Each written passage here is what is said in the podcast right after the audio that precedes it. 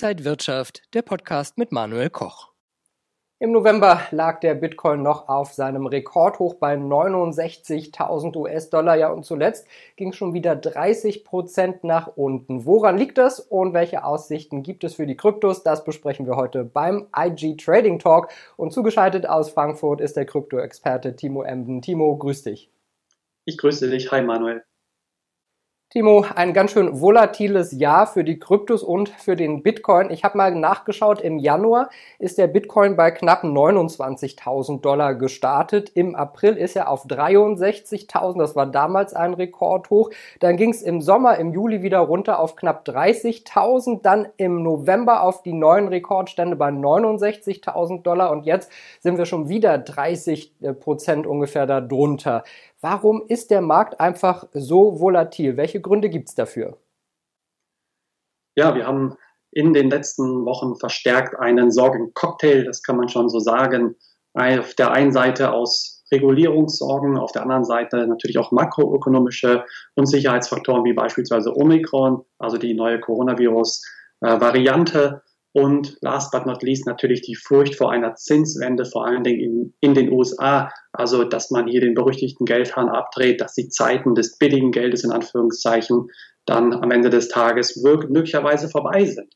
Und natürlich haben wir auch last but not least eine Menge eben unerfahrene Händler weiterhin in den Märkten, die ja auf reine Spekulation aus sind, vielleicht mehr oder weniger auch auf den Fahnenzug blindlings aufgesprungen sind und insgesamt ja, bleiben die Märkte einfach volatil, wahrscheinlich eben auch in Zukunft, weil die Konstellation der Marktteilnehmer weiterhin auch sehr, sehr, ja, ich würde sagen, explosiv, hochexplosiv ist. Also auf der einen Seite institutionelle Adressen, welche möglicherweise auch eher langfristige Engagements wagen und dann natürlich auch kurzfristige Spekulanten, die dann auch gerne mal Reis ausnehmen, wenn der Markt angesichts besagter Risikofaktoren dann gerne mal unter die Räder kommt.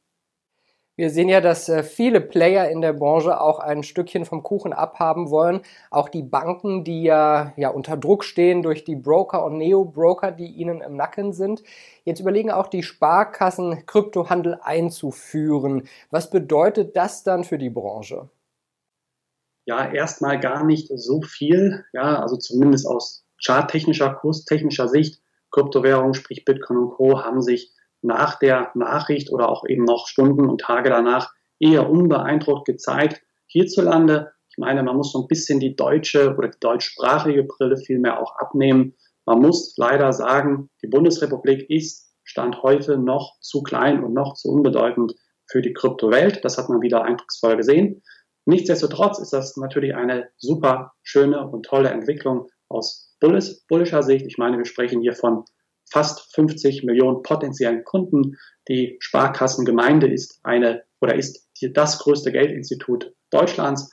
Und ähm, natürlich könnte das Folge- oder Nachahmereffekte haben. Darauf äh, würde ich auch durchaus spekulieren. Also dass weitere Bank, Geldinstitute, Geldhäuser dann eben ähnliche Wege einschlagen. Also es ist noch nicht ganz durch, ist noch nicht ganz sicher. Es muss eben auch noch seitens der Gremien auch noch durchgewunken, durchgeboxt werden. Ich gehe davon aus, dass das Ganze passiert, denn es ist ganz klar, die Nachfrage ist da, die Nachfrage ist groß.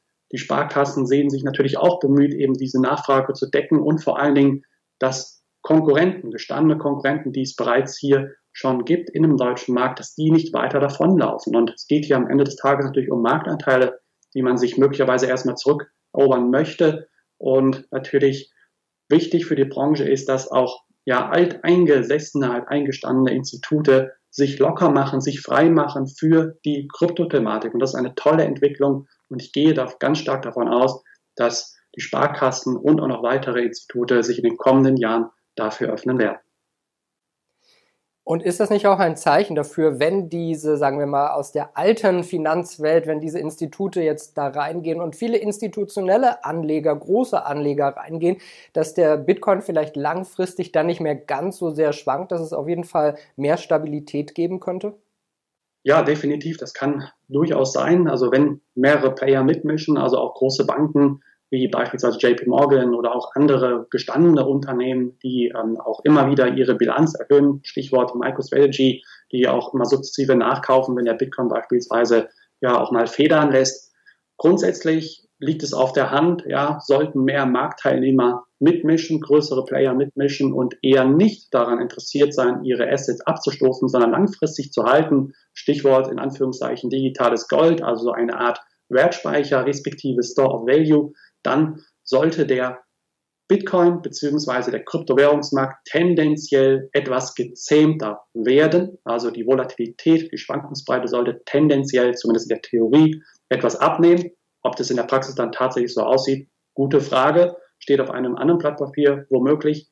Dafür ist der Bitcoin bzw. Kryptomarkt heute immer noch zu undurchsichtig. Er ist nicht wirklich transparent, das muss man leider immer noch sagen. Also man weiß nicht wirklich, wer am Ende des Tages da mitmischt, welche Player sich in dem Markt aufhalten. Aber zurück zu der Frage, grundsätzlich glaube ich, wenn institutionelle Adressen verstärkt agieren, forciert agieren und eben auch größere Banken mitmischen und möglicherweise den oder das Gold substituieren, glaube ich, dass der Bitcoin etwas an Volatilität verlieren wird und dann möglicherweise auch attraktiver wird für Privatanleger. Ja, was auf unserem Papier schon mal steht, äh, ist die Sitzung der US-Notenbank, die letzte Woche stattfand. Und es werden jetzt Zinserhöhungen für 2022 ganz klar signalisiert. Man war einfach auch gezwungen, gegen die Inflation vorzugehen, die in den USA ja fast auf einem 40-Jahres-Hoch ist. Was bedeutet das jetzt für den Bitcoin? Ja, es sind tatsächlich drei Zinsschritte signalisiert für das Jahr 2022 und eben auch möglicherweise noch dann darauf. Das ist natürlich erstmal eine Geschichte, die der Markt auch erwartet hat. Ja, das muss man schon so sagen. Man hat das mehr oder weniger auch eingepreist. Auch nicht zuletzt hat man das Anleihekaufprogramm, Programm, Stichwort Tapering, hat man weiter forciert, also weiter reduziert. Man kann schon sagen, dass die Zeiten des billigen Geldes vielleicht noch nicht ganz vorbei sind, aber es geht zumindest in die Richtung. Also Stichwort Zinswende, da muss man drüber debattieren. Die ist noch nicht in Stein gemeißelt, das ist klar, aber es wird zumindest offen darüber gesprochen. Und natürlich hat man jetzt seitens der Märkte, weiß man, die Katze ist sprichwörtlich aus dem Sack. Und das ist natürlich erstmal auch eine, eine gute Nachricht, äh, worauf die äh, Kryptos oder auch die Aktienmärkte zuletzt auch positiv reagiert hatten. Denn man weiß oder die FED zumindest hofft darauf, dass die konjunkturelle Entwicklung weiter positiv ist. Grundsätzlich allerdings haben wir natürlich das Stichwort Inflation und diese Inflation soll natürlich seitens der Fed be bekämpft werden. Die Fed, die US-Notenbank Fed möchte Herr der Inflation werden. Und das ist eine sehr spannende Frage, ob das tatsächlich gelingt. Sollte es nämlich nicht gelingen, könnten Kryptowährungen am Ende des Tages hier wieder an Attraktivität gewinnen. Stichwort Hedge oder Diversifikationsinstrument so fungieren, wie eben seit Ausbruch der Pandemie im März 2020, äh, März 2020 bis heute.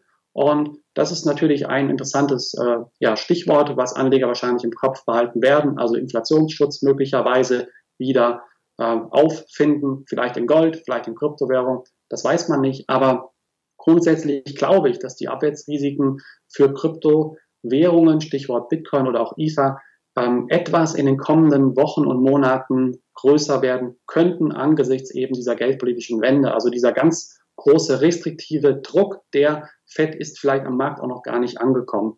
Langfristig glaube ich aber, und darauf hoffen die Anleger auch, dass die Inflation tatsächlich gar nicht bekämpft wird, beziehungsweise nicht nachhaltig bekämpft wird, sondern weiter, weiterhin auf einem konstant hohen Niveau bleibt. Und diese Erkenntnis sollte Kryptowährung weiter in die Karten spielen.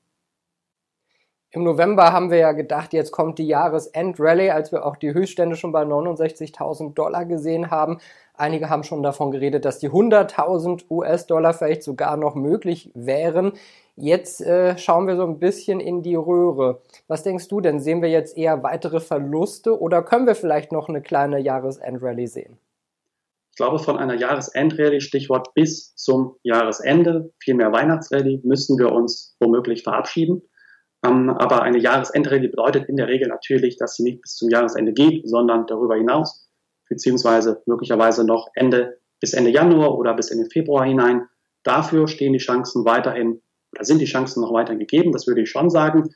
Aber kurzfristig eine Weihnachtsrallye würde ich eher ja, verneinen. Die Chancen stehen eher nicht ganz so gut, denn wir haben natürlich noch weitere Abwärtsrisiken äh, vorhanden, vor allen Dingen Stichwort Omikron, also die Coronavirus-Pandemie.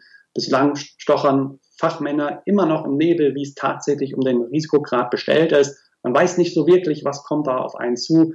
Ja, sind es Reisebeschränkungen auf der einen Seite, das wäre noch die leichte Variante, aber sind es möglicherweise oder ist es möglicherweise ein neuer Lockdown in der alten Welt oder eben auch in den USA? Alles ist möglich, man weiß es nicht wirklich und das ist natürlich eine Komponente, eine, eine Risikokomponente. Wenn das passiert, fassen Anleger eben riskante Anlagekassen wie Kryptowährung eher mit spitzen Fingern an. Und das bedeutet zusammengefasst, kurzfristig sehe ich noch weiteres Abwärtspotenzial, möglicherweise bis auch vielleicht auf die 40.000 Dollar, wenn es nochmal ja, rappeln sollte, im Karton, sprichwörtlich. Ansonsten könnte der Kursverlauf auch eher etwas, ja, sage ich mal, ja, besonderer werden, vielleicht auch Stichwort Seitwärtsmarkt, dass wir so ein bisschen auf der Stelle tanzen werden in den kommenden Wochen und dann ja, kommt das neue Jahr, wo ich glaube, dass Anleger auch erstmal wieder äh, sich neu strategisch positionieren werden, vielleicht auch mit Zukäufen agieren könnten. Äh, grundsätzlich glaube ich, dass das Jahr 2022 wieder ein Regulierungsjahr wird, ähnlich wie im Jahr 2021. Aber die Chancen auf weitere Zugewinne, möglicherweise auch nochmal an ein Antesten des Allzeithochs im kommenden Jahr, halte ich schon für gut möglich, denn Stichwort Inflation wird uns auch ganz sicher im Jahr 2022 beschäftigen. Ja, und wenn wir auch keine Jahresendrallye vielleicht mehr sehen, könnten sich ja Anleger überlegen, den Bitcoin ein bisschen günstiger sich unter den Weihnachtsbaum zuzulegen und äh, dann mal gucken, was nächstes Jahr kommt. Timo Emden war das, der Krypto-Experte, zugeschaltet aus Frankfurt. Timo, danke dir für dieses Interview, danke dir für dieses Jahr mit deiner Expertise und ja, dann hab äh, ein schönes Jahr, frohe Weihnachten schon mal, alles Gute. Ich danke dir, alles Gute nach Berlin. Dankeschön und Ihnen, liebe Zuschauer, auch alles Gute. Bleiben Sie gesund und munter. Bis, das, bis zum nächsten Mal. Alles Gute. Und wenn euch diese Sendung gefallen hat, dann abonniert gerne den Podcast von Inside Wirtschaft und gebt uns ein Like.